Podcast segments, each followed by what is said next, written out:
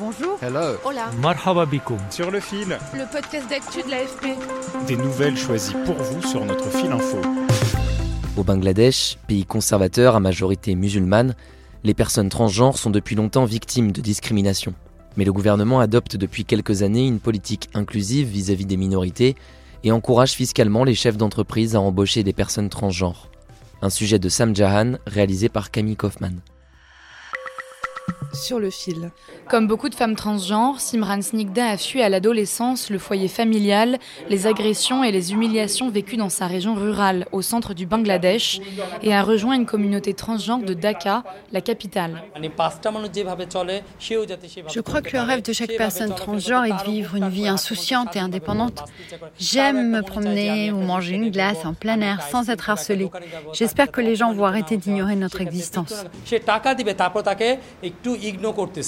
Pour Simran Snigda, les discriminations de la société empêchent de mettre en lumière de nombreux talents. Il y a beaucoup d'artistes talentueux dans notre communauté, bien meilleurs que moi. Ils maîtrisent beaucoup de techniques, notamment la peinture à la main, la peinture à l'huile, la création de pièces d'exposition.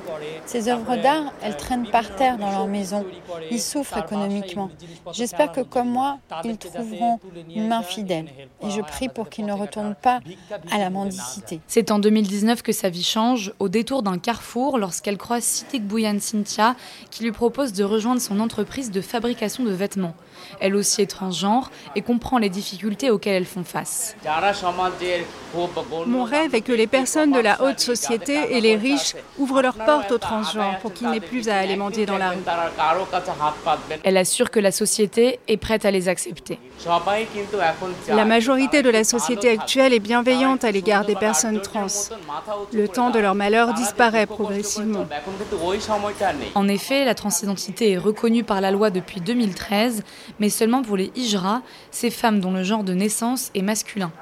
Une troisième catégorie a même été créée pour les documents officiels de ces personnes, qui bénéficient désormais des mêmes droits que les hommes et les femmes. Mais ça n'a pas toujours été facile, comme l'explique Apon Akhter, la propriétaire d'un atelier de couture qui emploie des transgenres.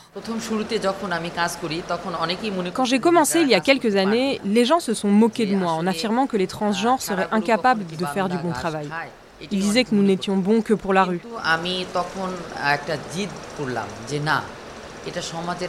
Ces moqueries n'ont fait que me rendre plus forte et têtue. Je me suis promise de leur prouver le contraire. Et je leur ai montré que nous pouvons travailler aussi bien que n'importe qui d'autre.